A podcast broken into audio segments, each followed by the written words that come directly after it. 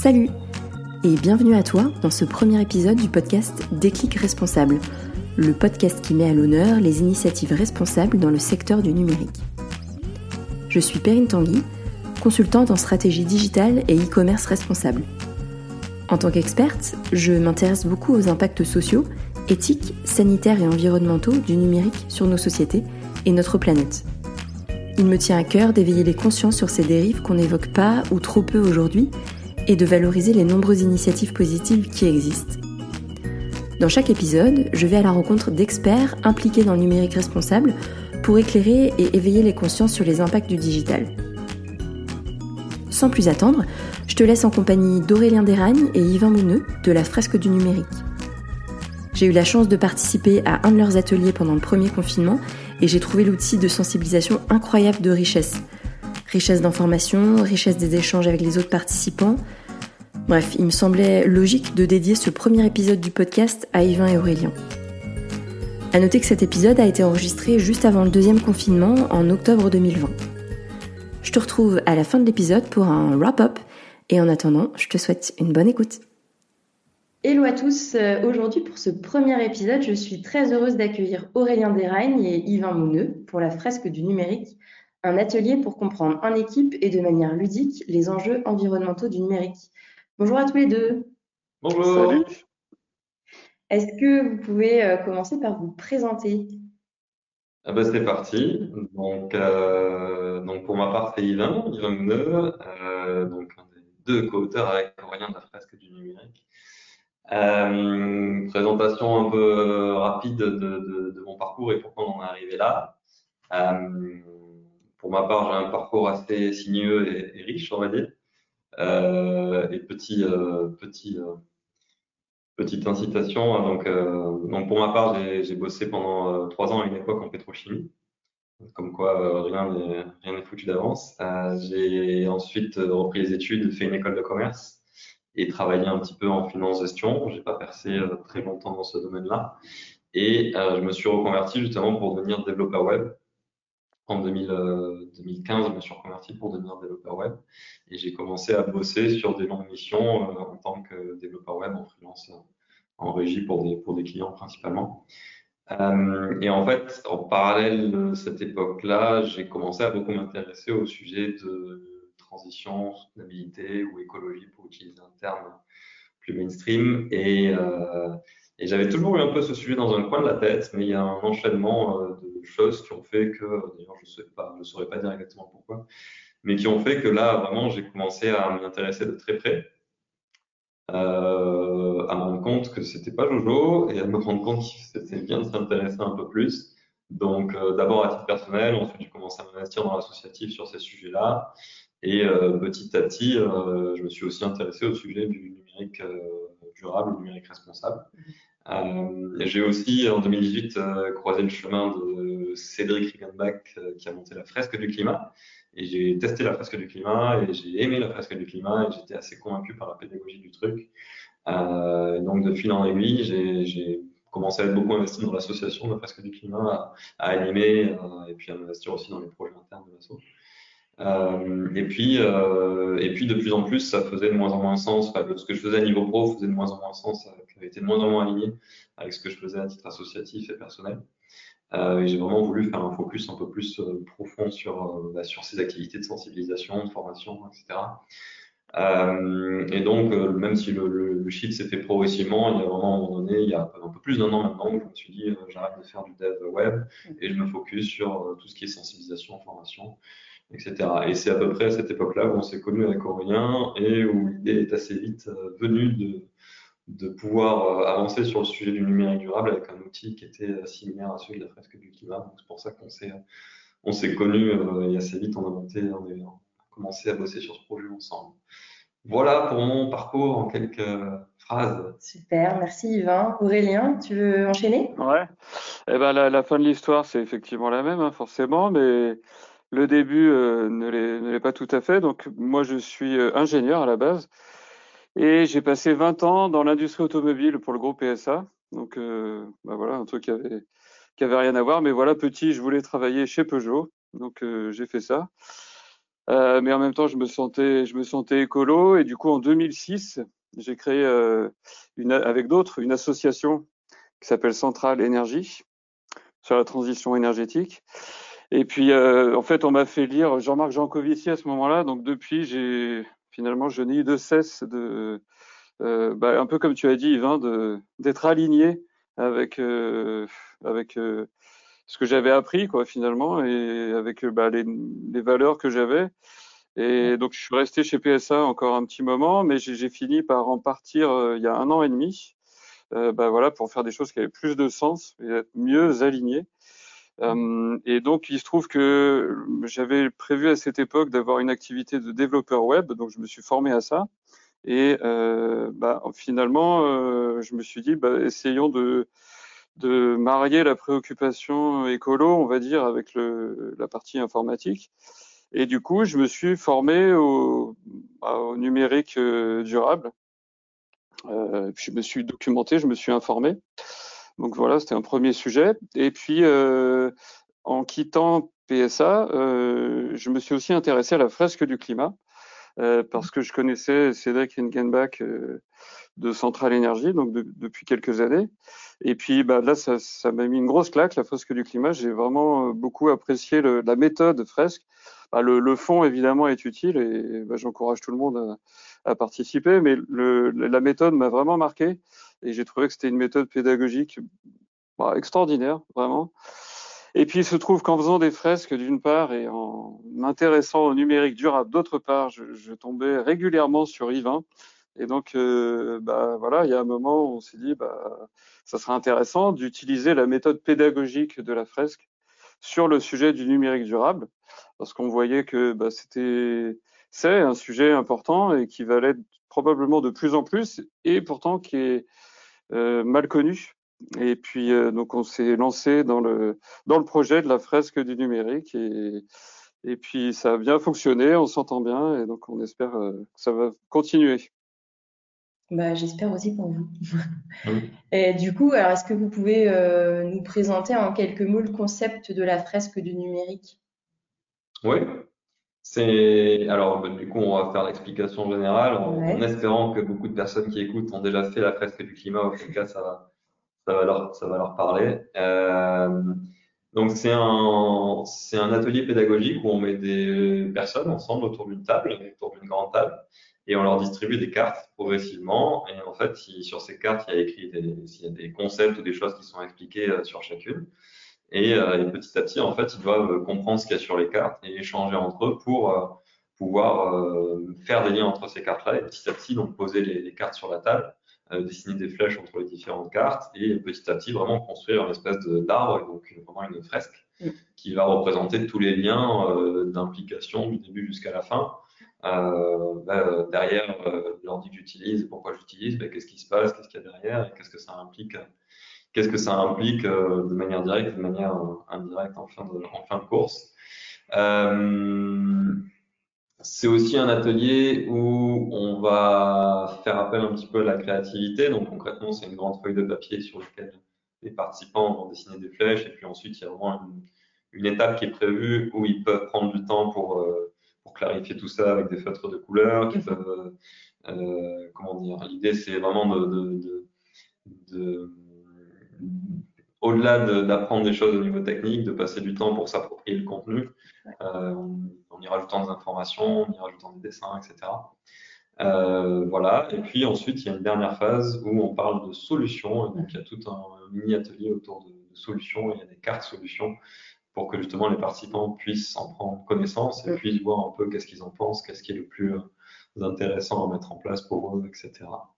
Euh, voilà un peu le, le concept. Et euh, je reviens sur un truc assez élémentaire, mais c'est vraiment euh, super intéressant en termes pédagogiques parce qu'on va mettre euh, peut-être 6-8 personnes autour d'une table. Euh, et ces 6-8 personnes autour d'une table vont bosser ensemble pour construire ce, cette fresque-là. Donc en termes humains, c'est quand même aussi super intéressant de voir les dynamiques qui peuvent se mettre en place. Alors on peut le faire en présentiel ou en distanciel. Bon, je ne vous cache pas que le côté humain, il est quand même plus sympa en présentiel qu'en distanciel. Euh, mais dans les deux cas de figure, ça crée quand même des, certaines dynamiques et ça permet d'être, euh, de pouvoir discuter ensemble de ces sujets-là aussi. Ouais. ouais, ça marche bien parce que pour l'avoir fait euh, en, à distance, J'étais j'étais hyper contente de voir que le, le, la mayonnaise prenait dans le groupe. Parce qu'on on connaissait pas. On était à distance et malgré tout, malgré tout, c'était sympa. On avait, on avait une conversation, on était tous à l'aise. C'était très chouette. Ça, j'ai beaucoup aimé mm. dans l'atelier. Pour, euh, compléter du coup euh, un tout petit peu, moi il y a un mot que j'aime bien, c'est le puzzle. Euh, ça, pour les gens qui n'ont jamais participé à ce genre d'atelier, je, je, pense que ça, représente vraiment bien ce qu'ils doivent faire en discutant dans une équipe, comme on a dit, donc quasiment sans l'aide de l'animateur, ils essayent de reconstituer un puzzle. Voilà. Et on voit vraiment que du coup c'est un jeu. Et, et c'est ça qui fait que c'est efficace au niveau pédagogique, c'est que les gens sont impliqués dedans on leur sert pas euh, quelque chose de tout près euh, où ils sont pas en train d'écouter euh, un prof pendant deux heures. C'est eux qui font et comme un jeu. La, la, phase de la deuxième étape de créativité qu'a décrit Yvain, bah, elle sert à bien ancrer les infos. C'est voilà, c'est important pour que les gens retiennent des choses et qu'ils ils ont un peu de temps pour relire les cartes, ils s'approprient le truc. Et puis euh, la troisième étape où on parle de solutions, moi j'aime bien dire euh, que c'est vraiment l'objectif de l'atelier, c'est-à-dire que le but, euh, comme la fresque du climat, d'ailleurs, c'est pas juste la beauté de la connaissance, enfin même si c'est déjà pas mal, hein, mais le but c'est surtout de que les gens comprennent où sont les problèmes et de leur donner envie d'agir, parce qu'on peut agir. Et nous, notre but, c'est voilà, c'est pas juste d'apprendre des choses aux gens, c'est c'est de les aider à agir pour que collectivement on aille dans la bonne direction. Quoi. Et euh, quand tu parles des gens, euh, c'est qui? Qui sont ces gens? Qu'est-ce que, ah. que vous ciblez comme public? Qui c'est Vas-y, Ah ouais, bah, pour nous, c'est à peu près tout le monde, du moment que euh, tu es concerné par le numérique.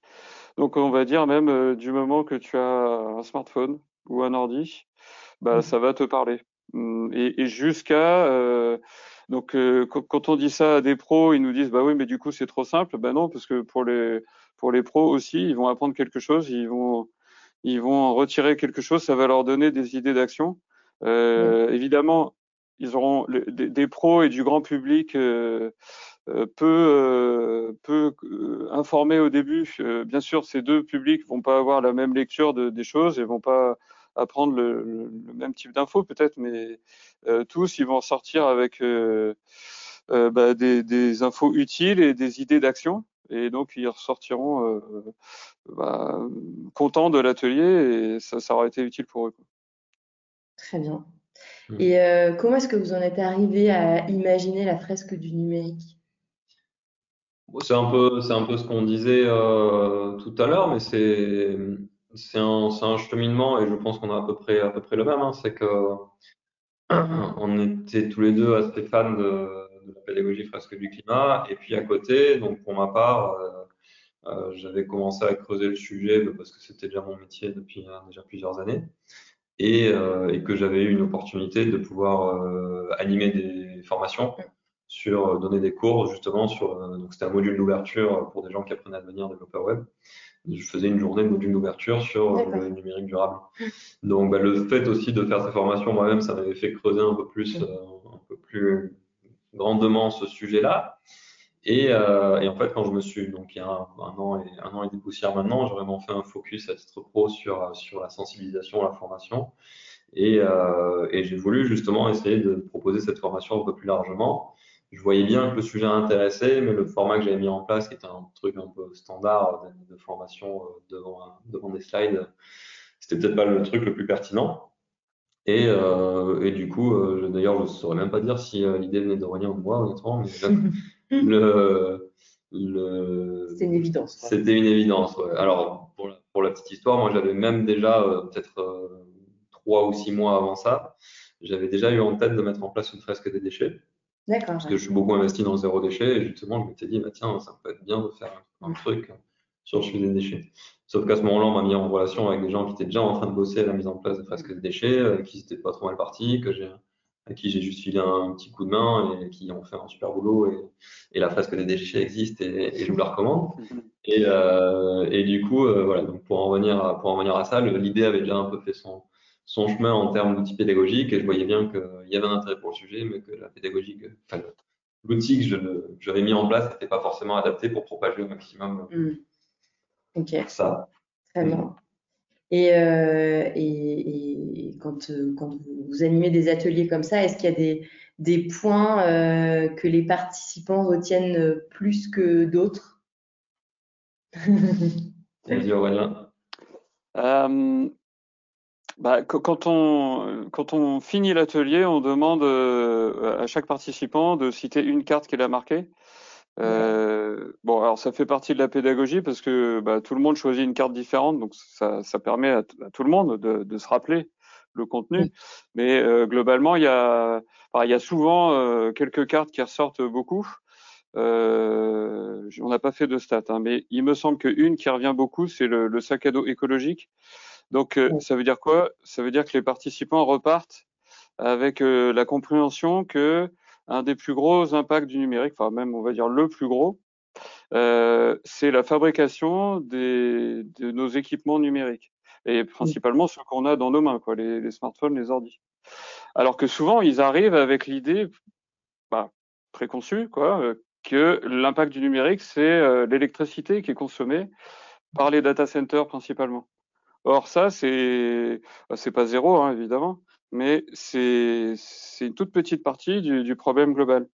Donc ils repartent avec, euh, bah, on l'espère du moins, mais la compréhension que euh, déjà il n'y a pas que l'électricité, ouais. et puis que, donc il faut penser au, à la fabrication et à la fin de vie par ailleurs, et que qu'une fois que tu regardes ça, euh, le plus gros sujet qui ressort, c'est nos équipements numériques et le fait qu'on en a beaucoup, enfin plein, voire énormément, et qu'en plus de ça, on veut les renouveler très très souvent.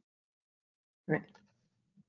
Et pour compléter, euh, déjà un chiffre, même deux. donc quand on parle de sac à dos écologique, c'est-à-dire l'empreinte matière euh, amont pour la fabrication d'un matériel. Donc pour un ordinateur de 2 kg, c'est à peu près 800 kg de ressources qu'il aura fallu pour le fabriquer. Et pour un smartphone de 200 grammes, c'est de l'ordre de 200 kg de ressources qu'il aura fallu pour le fabriquer. Et effectivement, c'est vrai que c'est des chiffres qui sont assez choquants et qui marquent, qui marquent beaucoup les esprits. Euh, effectivement, on n'a pas fait de stats, mais pour moi, le deuxième point qui ressort le plus, euh, c'est qu'on a beaucoup évolué ces dernières décennies à nous dire euh, il y a un problème environnemental, vous inquiétez pas, on recycle. Euh, alors déjà, le recyclage, ça marche pas super bien de manière générale, mais ça marche encore beaucoup moins bien dans le sujet du numérique. Et du coup, beaucoup sont marqués en, en partant de là en disant, mais en fait, euh, voilà, on a beau recycler, ça marche pas trop. Quoi. Mm -hmm. Donc, dans, dans, le meilleur des cas, même avec les meilleures technologies, on va recycler au mieux quelques, quelques dizaines de pourcents de la matière d'un équipement et la grande majorité va finir en tous les cas en décharge, en incinération, même en faisant au mieux du mieux en fait. Donc euh, donc c'est vrai que c'est quelque chose qui marque beaucoup, euh, qui marque beaucoup. On a beaucoup été euh, habitué à ces messages de communication euh, entre guillemets, vous inquiétez pas, c'est recyclé. Et en fait, c'est pas si simple que ça et ça marche pas trop. Et sur le numérique, ça marche presque pas du tout. Ouais. Donc, euh, donc voilà, c'est un autre sujet le, le, qui marque, qui marque ouais. beaucoup les, les personnes. Mm -hmm. Là, sur la table, là, on a euh, 1000 kilos de ressources. À peu près. Parce que donc j'ai euh, un ordinateur et, euh, et, un téléphone, un smartphone. Mm -hmm. Donc, euh, ouais, et 1000 kilos. On peut rajouter et encore, quelques dizaines de kilos facilement pour le micro, pour le micro aussi. Voilà. Très bien. Il y a une euh, carte aussi qui, qui revient, euh, qui revient pas mal, euh, plus dans le registre euh, solution, c'est la sobriété. Voilà. C'est que il y a beaucoup de participants qui réalisent que bah, le meilleur moyen de ne de, de, de, pas avoir d'emmerde ou de pas avoir d'effet caché, c'est d'essayer d'être sobre le plus possible. Quoi. Voilà. Et ouais. effectivement, c'est assez imparable. La sobriété, c'est ce qui marche le mieux. Quoi. Mmh. Très bien. Euh, ok. Et, et du, du, coup, là, j'ai cru comprendre que vous faisiez euh, de plus en plus de fresques, que vous animiez de plus en plus de, de fresques du numérique. Et comment, comment est-ce que vous voyez euh, l'avenir justement pour la fresque? Est-ce que, est que vous avez en tête déjà des, des axes de développement On vise les États-Unis et le, le, le, milliard de, de personnes sensibilisées. Hein. Yvan, c'est ça, non? La décacorne. le décacorne minimum. Euh alors l'avenir du projet vraiment lui-même. Ouais. Donc, on, alors c'est un projet qui est hybride et sur ça on réplique euh, presque à la perfection le modèle de la fresque du climat. C'est-à-dire que c'est un, un, jeu qu'on a déjà mis en Creative Commons pour les usages non commerciaux. Mm. Donc pour tout ce qui est usage associatif, privé, scolaire, pour pouvoir se propager au maximum. Et à côté de ça, il y a une licence commerciale qu'on va mettre en place qui permettra euh, à aussi d'autres personnes qu'Aurélien et moi de l'animer dans des cadres professionnels. Euh, et en fait, à chaque fois que ce sera animé dans des cadres pro, il y aura des droits d'utilisation à reverser à l'association. Mm-hmm.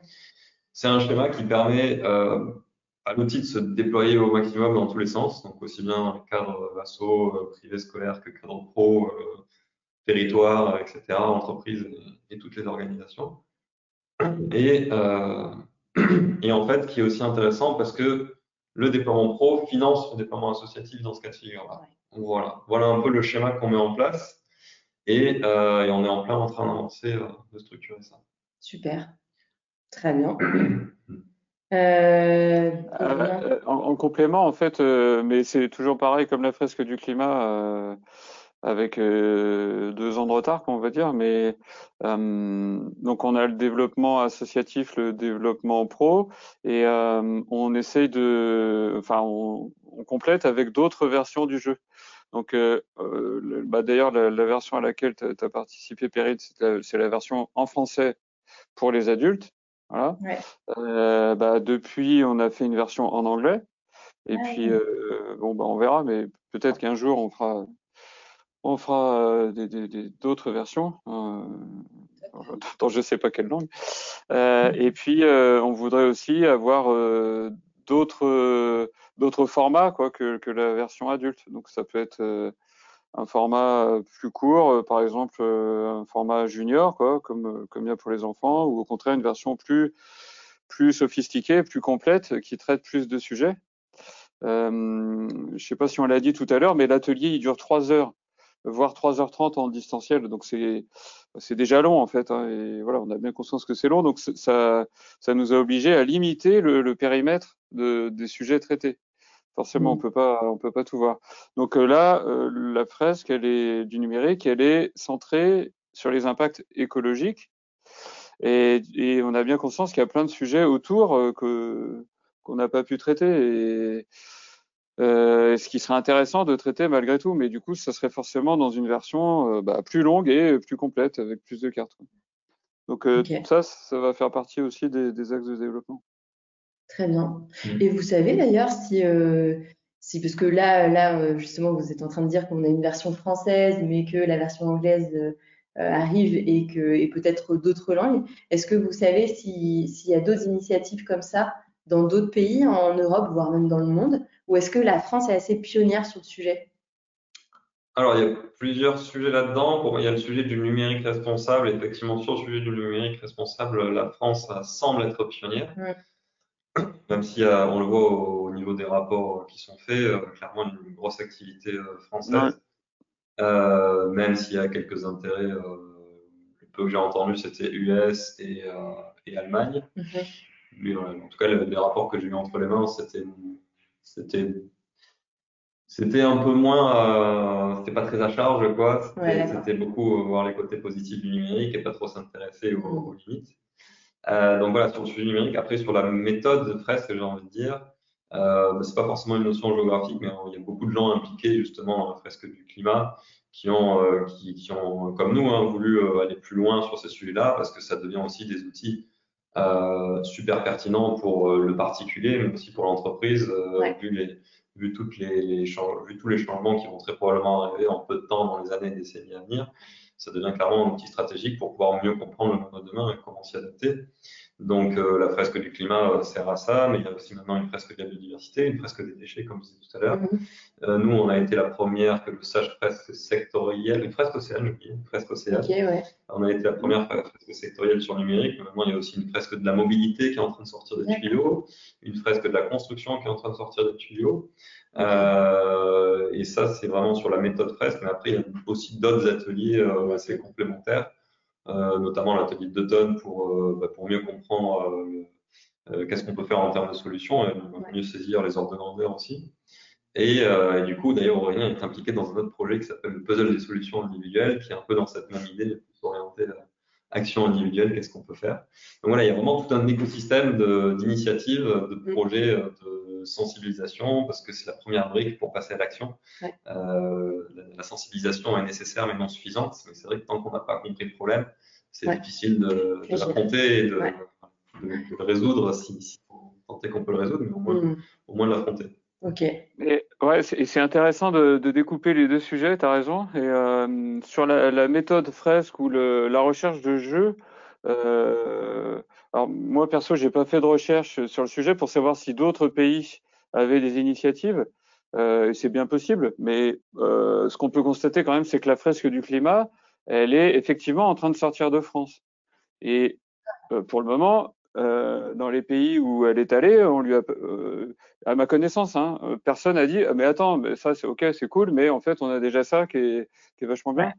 Je, crois que ça n'est jamais arrivé, donc euh, ouais c'est cool, mais l'approche de d'obtenir des résultats pédagogiques euh, par par un jeu sérieux comme ça, je bah, j'ai l'impression que c'est inédit. Euh, et pour répéter ce qu'a dit Yvain, euh, absolument, le, c'est difficile d'être catégorique, bien sûr, parce que euh, sur le fond, sur le, le, fond du sujet, bah, évidemment, on n'a pas fait euh, une recherche documentaire mondiale dans tous les pays, mais on a quand même fait un peu de recherche, notamment pour la version en anglais, justement, et ouais, on trouve rien ou presque rien qui traite du numérique durable à l'étranger, enfin en dehors de France.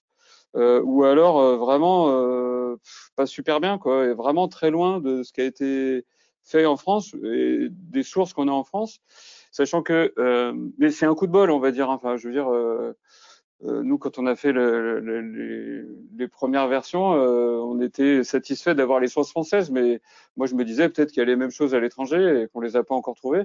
Bon, le temps passe et on trouve rien.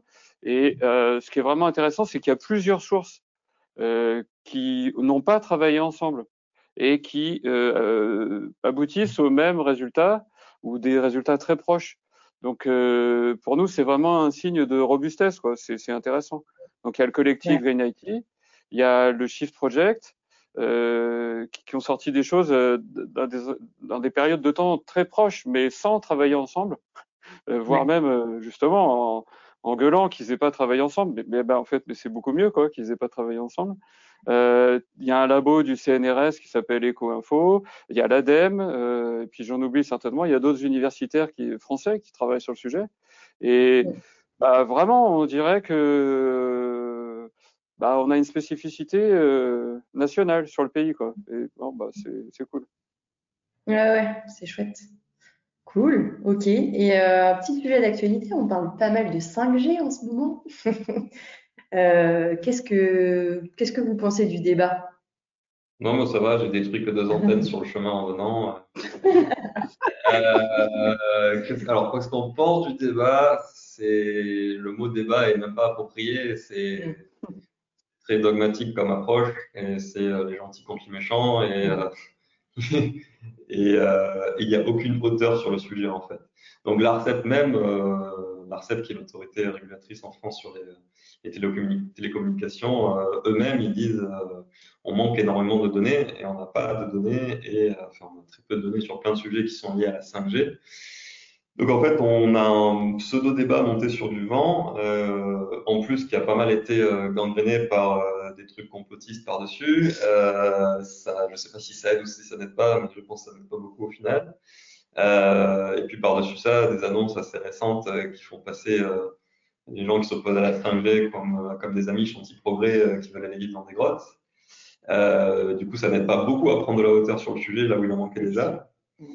Donc voilà, on a, un, on a un sujet qui est un sujet profond de société, euh, qui, euh, qui, est une possibilité vers laquelle on peut avancer, euh, sans vraiment questionner le sujet. C'est-à-dire que le, chemin qui est pris, il est dogmatique. Le chemin qui est pris jusque-là, il est dogmatique. C'est la 5G, donc c'est du progrès, donc c'est cool, donc il faut y aller. Sinon, euh, sinon c'est pas bien, et on sait pas trop pourquoi c'est pas bien. Et, euh, et en parallèle de ça, on n'a pas vraiment mesuré l'impact environnemental de la 5G, qui est phénoménal et qui est euh, très mal compris, euh, de, en tout cas de, ceux qui dirigent sur ces sujets-là euh, aujourd'hui. Ouais, c'est ça, c'est exactement ça qui est qui est triste, c'est c'est que ce soit dogmatique. Et voilà. Bon, et après nous, la, mission qu'on s'est donnée, c'est justement d'informer pour que pour que ce genre de décision euh, soit soit prise en, en, pleine connaissance de cause. Voilà. Après que la décision soit prise dans un sens ou dans l'autre, euh, bah non tact. Hein, euh, bon, voilà. Après, c'est le jeu démocratique, c'est le jeu collectif, quoi. De, de, de décider un truc qui, qui s'appliquera à tout le monde. Mais, mais par contre, euh, refuser d'écouter les arguments, ça, ça nous chiffonne. Et euh, nous, enfin, le travail qu'on fait, c'est justement pour que toutes les infos soient sur la table. Et les, les sources qu'on réutilise, bon ben voilà, elles montrent qu'il y a des impacts euh, certains. Et on parle pas des, des ondes, hein, je, je, précise parce qu'il y a, il y a beaucoup de, il y a beaucoup de, enfin, dans la presse, on voit souvent l'amalgame de, de ceux qui, qui sont contre la 5G ou qui questionnent la 5G en disant c'est parce qu'ils ont peur des ondes.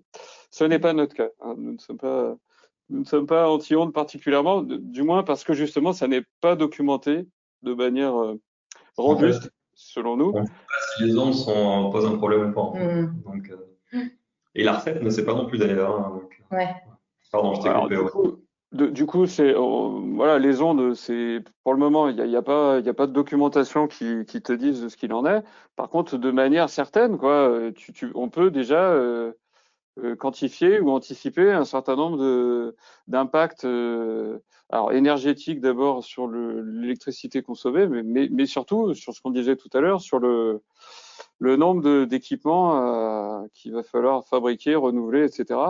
Donc, euh, nier ça, c'est bah, dommage. Après, on peut se dire, OK, ça va impliquer ça, mais ça vaut le coup parce qu'on veut absolument pouvoir euh, regarder une vidéo en mobilité. Euh, bon, OK, soit, mais, mais que ce soit dit comme ça au moins.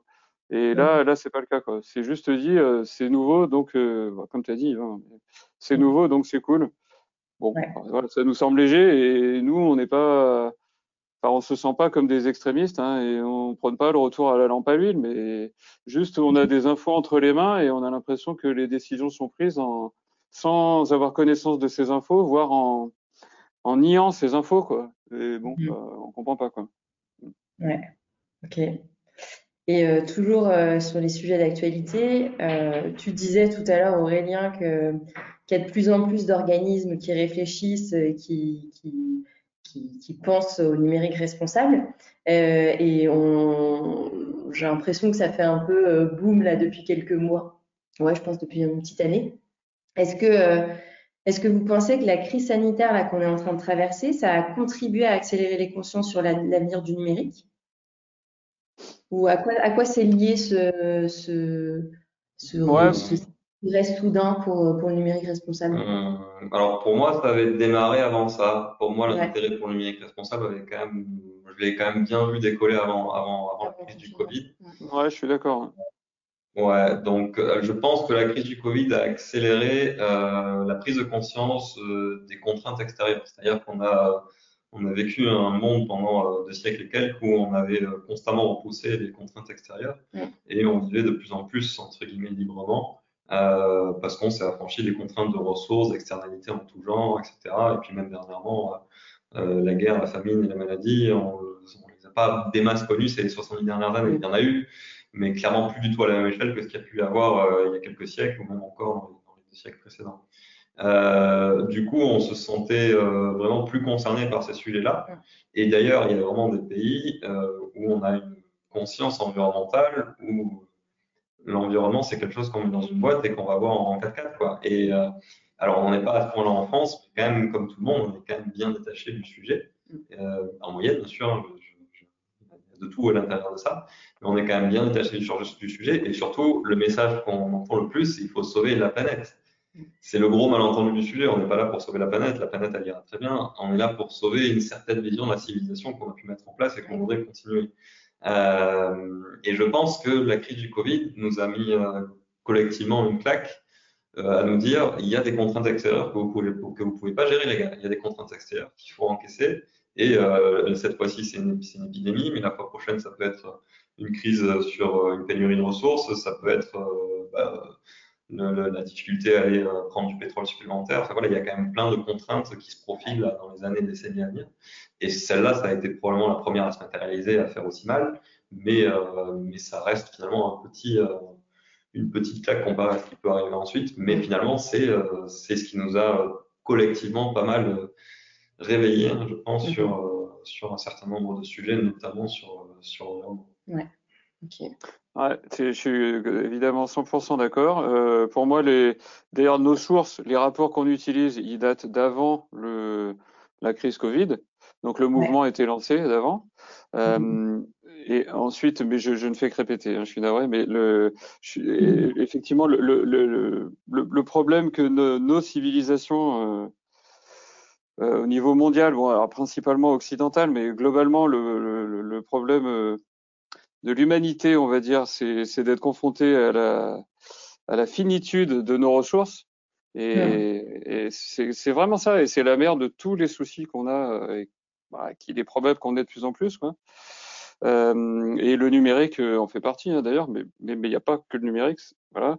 Et le Covid, baf, il, il nous met le, le, nez dedans complètement, quoi, en disant, bah, vous voyez comme vous êtes fragiles, les gars. Euh, euh il y a un petit truc qui arrive et, et tout se casse la gueule. Et c'est tout à fait vrai. Et par contre, il y a un lien quand même avec le, le numérique, c'est que, mais qui est plutôt à l'inverse, quasiment, je dirais, c'est que bah, plein de monde euh, a dû passer en télétravail, par exemple, en France. Mmh. Euh, et du coup, le numérique est, vraiment euh, là, là on, on, le voit comme euh, une solution, enfin ce qu'il est hein, concrètement pour l'épisode du euh, du télétravail. Et moi, moi j'ai plutôt l'impression que le danger, c'est que on, on, associe euh, forcément, euh, encore une fois, le numérique à des trucs positifs. Quoi. Mmh. Et je, je suis pas sûr qu'il y, y, ait le lien. Euh, entre Covid et impact négatif du numérique. C'est plutôt encore la, la, vision positive qui existe. Hein. Le numérique apporte des trucs positifs, mais, euh, mais très souvent on, on parle de, ben voilà, pour, pour sortir de, de, la crise, là, on va accélérer euh, la transition, euh, par exemple la transition écologique et numérique. Voilà, on, on associe systématiquement le numérique à euh, un truc euh, bon pour la collectivité, qui n'est pas forcément. Quoi. Ouais. Je vais peut-être rajouter un, un, point aussi. Euh, euh,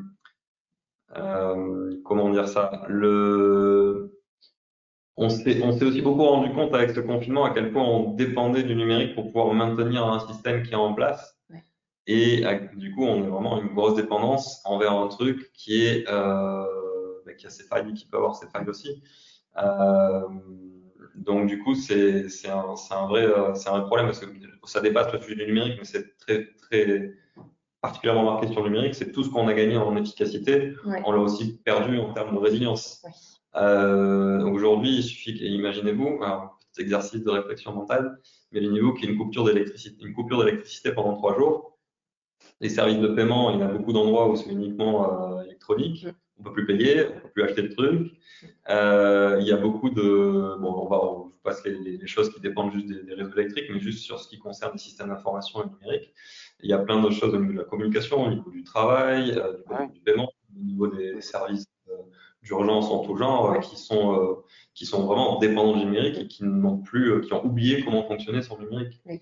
Et donc c'est aussi ça qui est, qui est une faille, qui est une faille énorme. Dans, dans, dans le truc. Mmh, Concrètement, au début du confinement, il a fallu appeler euh, Netflix, YouTube et deux, trois autres pour leur dire euh, coucou les gars, est-ce que vous pouvez baisser un peu la qualité de vos vidéos pour qu'on soit sûr que la bande passante elle tienne et, ouais. Et qu'il n'y ait pas de, qu'il ait pas de blackout euh, ouais, d'information. Ouais. On en était loin, ouais, a priori, de ce problème-là, mais c'est des choses qui peuvent oui. arriver, euh, pas aujourd'hui, mais dans les années à venir ou décennies, très probablement. Et toute euh, dépendance est dangereuse, finalement. Exactement. ouais. Ouais. Et justement, euh, en parlant d'usage du numérique, euh, on passe aux petites questions un peu euh, bonus. Euh, quel, quel, usage vous faites aujourd'hui du, du, numérique au quotidien? Est-ce que est-ce qu'il y a des applications que vous consultez plus euh, Pourquoi est-ce que vous vous servez du numérique À quoi ça vous sert? Qui veut commencer? Aurélien, tu veux commencer? Ouais, bah. Hum... Le, le, un, des principaux usages du numérique, c'est la vidéo. Euh, et euh, je, pense que je suis un très faible consommateur de vidéos. Euh, mais bon, c'est plus euh, générationnel, on va dire. Euh, par contre, euh, par contre, ouais, j'utilise beaucoup le numérique et je suis plutôt geek, on va dire. Donc, Euh, ouais, bah, enfin, bah, comme tout le monde, hein, mais bon, j'utilise beaucoup de mails et les réseaux sociaux, bah, je les utilise depuis que j'ai changé de vie pour communiquer et pour donner à d'autres envie de, de, faire pareil, quoi, en fait. Mais bon, le fait est que je les utilise. Euh, et du coup, depuis que j'ai bien creusé le, le, sujet du numérique durable, eh ben, je me dis, bah, faut faire quelque chose quand même. Euh, et donc euh, concrètement, euh, bah, concrètement, je renouvelle plus mes appareils, voilà, parce que j'avais évidemment tendance à faire comme beaucoup très souvent. Et comme je suis euh, comme Yvain d'ailleurs, mais plutôt bricoleur, je, je, suis dans un repair café par exemple. Euh, bah, les équipements numériques dont j'avais besoin, je les, ai récupérés, euh, genre dans des bah, dans des poubelles d'ailleurs dernièrement ou euh, auprès de potes dans, leur cave et puis je les retape et puis on fonctionne comme ça. Voilà, puis j'arrête, j'avais des AirPods que j'arrête d'utiliser. Et puis petit à petit, j'essaie de, me contenter du moins possible et, sans revenir à la lampe à huile encore une fois. Ok, très bien. Et toi, Yvan? Bah, écoute, je vais, je vais commencer par le, par le VMAX sur euh, qu'est-ce que qu'est-ce que je fais euh, ouais. là-dedans. Euh, en fait, c'est des. Quand je disais en, tout à l'heure en début d'interview que j'ai commencé à m'intéresser à, à la soutenabilité il y, a, il y a finalement que, que 3 ou 4 ans. Il y avait plein de choses que je faisais un peu naturellement, comme dirait Pierre Rabhi, le bon sens paysan.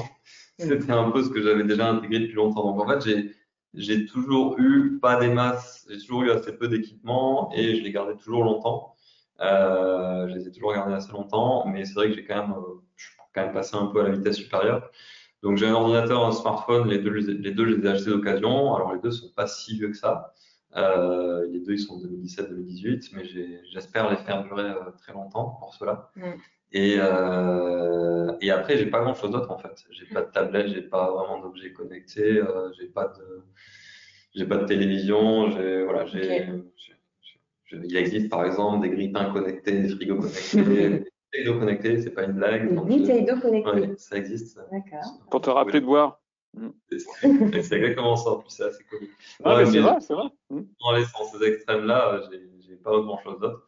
Donc, c'est une logique d'avoir peu de matériel et de le garder le plus longtemps possible. Effectivement, euh, maintenant qu'on sait, c'est aussi ça le, le, sujet. Et puis, bon, ce téléphone, effectivement, il n'est pas si vieux que ça, mais celui que j'avais, le précédent que j'ai eu, que j'ai gardé pas mal de temps, euh, bah, je l'ai moi-même changé les batteries, Ouais. j'ai moi-même changé un truc qui, qui fonctionnait pas bien. Ouais. Donc, j'ai beaucoup été bricoleur et j'ai pu réparer ça. Ouais. J'ai pu réparer ça au fur et à mesure.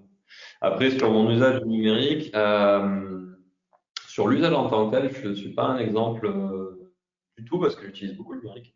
Mm. Donc, voilà, C'est un gros du, métier aussi. le gros du problème étant le matériel, je, je faisais déjà beaucoup sur le matériel et de, enfin, je fais encore plus maintenant sur le matériel Mm. en ayant euh, le, le minimum et en faisant durer le plus longtemps possible. Euh, par contre, je consomme beaucoup de vidéos parce que je regarde, euh, moi je suis un geek, mais pas des mêmes choses, mais je- non, j'apprends beaucoup en fait. Je, je continue de regarder euh, des documentaires, des conférences, des MOOC, des, à suivre, suivre beaucoup de choses. Donc, je consomme beaucoup d'heures de vidéos sur ça.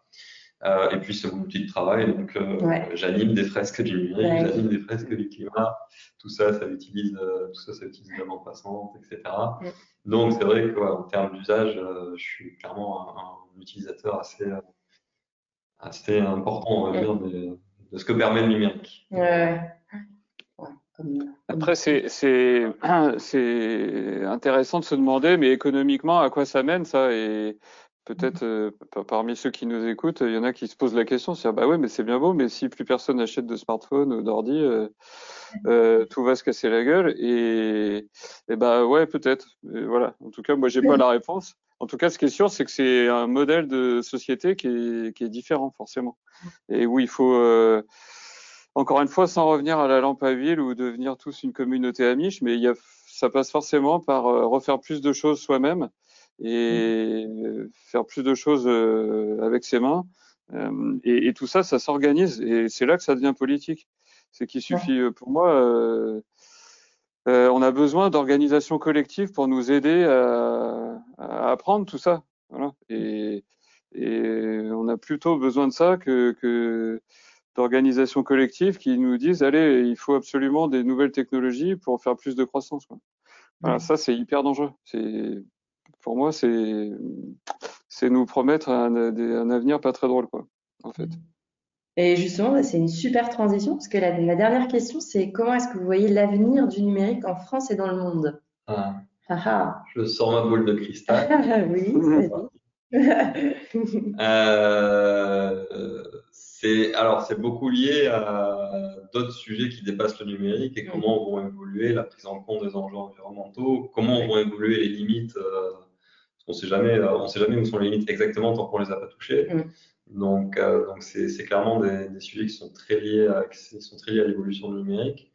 En tout cas, ce qui semble se profiler pour les prochaines années, c'est clairement on est plutôt dans une accélération des- du numérique assez marquée avec euh, euh, tout ce qui est, ben, on a parlé de la 5G, mais il y a aussi les, les- les véhicules autonomes, les smart grids, les smart un peu tout, euh, la réalité augmentée, euh, l'intelligence artificielle, les blockchains. Il y a quand même beaucoup de choses qui sont déjà en cours ou qui sont en train de- d'arriver ou d'accélérer.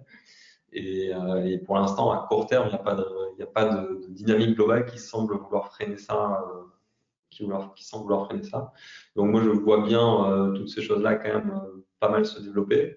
Euh, en même temps, il commence à y avoir un petit changement des, des, des comportements au niveau des beaucoup d'utilisateurs, mais des entreprises qui sont liées, je pense, euh, ce qu'on disait tout à l'heure, à la, la prise en compte au-delà du numérique, mais globalement au fait qu'il y a des limites et que- Oui. et qu'on ne peut pas non plus. euh, Enfin, l'open bar, il ne dure pas de manière indéfinie, quoi. Y a un moment donné où, où ça prend fin et il faut encaisser la, il faut encaisser la, la gueule de bois. Mais, euh, mais euh, du coup, la, la prise en compte globale de ces limites fait que fait qu'il est possible qu'il y ait aussi des choses qui changent en termes de potentiellement euh, changer des lois pour euh, que le matériel soit garanti beaucoup plus longtemps, pour euh, limiter encore, enfin limiter autant que possible les problématiques d'obsolescence, pour Ouais. pour euh, enfin voilà, il y a plein de il y a plein de choses potentielles euh, potentielles à faire. Il est possible que ça ça commence à se mettre en place. Donc ça, moi, c'est pour les quelques années à venir et un horizon, si on commence à parler en décennies, euh, ça devient très compliqué de prédire l'avenir. Mais, euh, mais il y a des dynamiques qui font que euh, bah, d'un côté, il y aura des progrès techniques qui vont permettre de compenser certains manques, mais de l'autre côté, il y a des limites qui sont tellement proches que même les progrès techniques ne permettra pas de, de surpasser ça. Donc, euh, je pense qu'on va devoir vivre beaucoup plus avec la contrainte. Et Ouais. ça, c'est quelque chose qu'on a oublié, mais vivre avec la contrainte, ce sera un truc qui nous semblera normal, je pense, dans 50 ans. Mm. C'est-à-dire que peut-être que telle ou telle ressource, on ne pourra juste plus en avoir, donc on pourra méga optimiser ça. Euh, peut-être que d'autres ressources sera moins un problème, donc ce sera encore un peu open bar sur d'autres choses. Et euh, prédire, euh, prédire euh, quels sont les premiers maillons de la chaîne qui vont casser en premier, c'est à peu près impossible. Ouais. Voilà. Très bien. Et Ouais, toi, moi, je, Anna pro- bah, je propose qu'on distingue effectivement le, le- l'avenir tendanciel et, et l'avenir euh, qu'on peut souhaiter. Euh, l'avenir tendanciel, ça va être ça, c'est que ça continue à croître, euh, qu'il y a toujours plus de, de technologies euh, nouvelles euh, qui stockent de plus en plus de données, qui font fabriquer de plus en plus d'appareils euh, et de plus en plus de, de, de bandes passantes utilisées, etc. Voilà. Mais, mais ça, mathématiquement, on sait que ça, ça, ça ne va pas pouvoir durer euh, l'éternité, quoi, par définition. Euh, donc après, il y a, y a l'alternative qui est l'avenir qu'on peut souhaiter, et bah, c'est un peu ce qu'on promeut. Et c'est pas, voilà, encore une fois, hein, c'est pas un monde amiche, euh, mais c'est un monde où on contrôle. Et, voilà, il y a un rapport du Shift qui vient de sortir là-dessus, et, c'est ce que promeut Green IT aussi, enfin ou plein, c'est que c'est de raisonner avec une, euh, la contrainte, comme tu dis, de, de la finitude des ressources. Euh, donc, par exemple, on l'a pas évoqué euh, sur nos gestes au quotidien d'ailleurs, mais euh, Yvan et moi, on, on aime bien une, euh, une coopérative, un opérateur télécom coopératif qui s'appelle Télécop, euh, qui est en train de se lancer et dont l'offre sera que le, le- sera avec une quantité limitée de data. Mm. Donc revenir à une limitation de la data. Quoi. Alors certains vont dire c'est hyper rétrograde, mais en fait euh, toutes ces contraintes, euh, pour moi, euh, c'est hyper positif parce que ça stimule le- l'innovation pour le coup et l'innovation euh, frugale. Voilà. C'est hyper à la mode hein, de dire ça, mais mais en fait quand on te dit c'est open bar, vas-y fais ce que tu veux, tu as autant de data que tu veux, bah, tu fais aucun effort. Euh, alors que si on te dit tu as le droit à 1 giga, enfin tu peux prendre plus, mais sauf que tu vas payer plus. Donc bah, de fait, tout le monde a envie de se limiter à 1 giga et ça va ça va générer plein de d'innovations pour obtenir les, les mêmes infos ou les mêmes renseignements ou en tout cas celles qui sont utiles en consommant le moins possible. Et voilà, et ça c'est très positif. Et pour moi, il y a plein de boulot, il y a plein de boulot, et il y a plein de, de jus de cerveau à sortir pour euh, obtenir, maintenir autant que possible notre civilisation, bon, c'est un peu grandiloquent, mais notre mode de vie euh, euh, d'une manière qui respecte le, notre contrainte sur les ressources. Mmh. Très bien. Réapprendre l'optimisation sous contrainte. ah ouais, carrément. Bordak, il, il, il, a un exemple euh, qui sort souvent, mais qui est, qui est, qui est génial. Euh, c'est la taille mémoire de contenu dans le dans Apollo 11. C'est Apollo 11, hein, je crois, qui a atterri sur la Lune. Ah, oui. Et, et c'est 64 kilo-octets. Et, et, donc, ça fait flipper maintenant, parce que quand tu as un téléphone à 64 gigaoctets, euh, tu trouves que c'est pas assez. Voilà. Et c'est ridicule. Trois, trois, secondes de musique à peu près. Voilà. en streaming. Ou en tout cas quelques secondes de musique. Et avec ça, on est allé sur la Lune. Avec ça, on est allé sur la Lune. C'est ça. Ok. Oui, donc on peut vraiment questionner le progrès. Ouais, c'est ça, c'est ça. Ouais, ok. Bon, et eh ben, merci beaucoup. C'était, c'était, c'était ma dernière question. Merci beaucoup de, m'avoir, de, nous avoir partagé toutes, toutes ces informations. Euh, je vous souhaite un très bel avenir pour la fresque du numérique et un bel avenir tout court pour le numérique. Euh, encore bravo pour votre engagement. Eh ben, merci Perrine. on a besoin de personnes inspirantes comme vous, donc, euh, donc merci. Et, et, et, puis, et puis ouais, je, je, souhaite à tous les auditeurs de, de participer à un atelier de la fresque du numérique. Super, merci Merci beaucoup. Avec plaisir, merci. J'espère que ce premier épisode t'a plu. De mon côté, il m'a donné envie d'aller plus loin dans mon engagement. Je me suis formée pour animer moi-même une fresque. J'ai désormais toutes les cartes en main. Rendez-vous sur le site fresquedunumérique.org pour connaître les dates des prochains ateliers et y participer.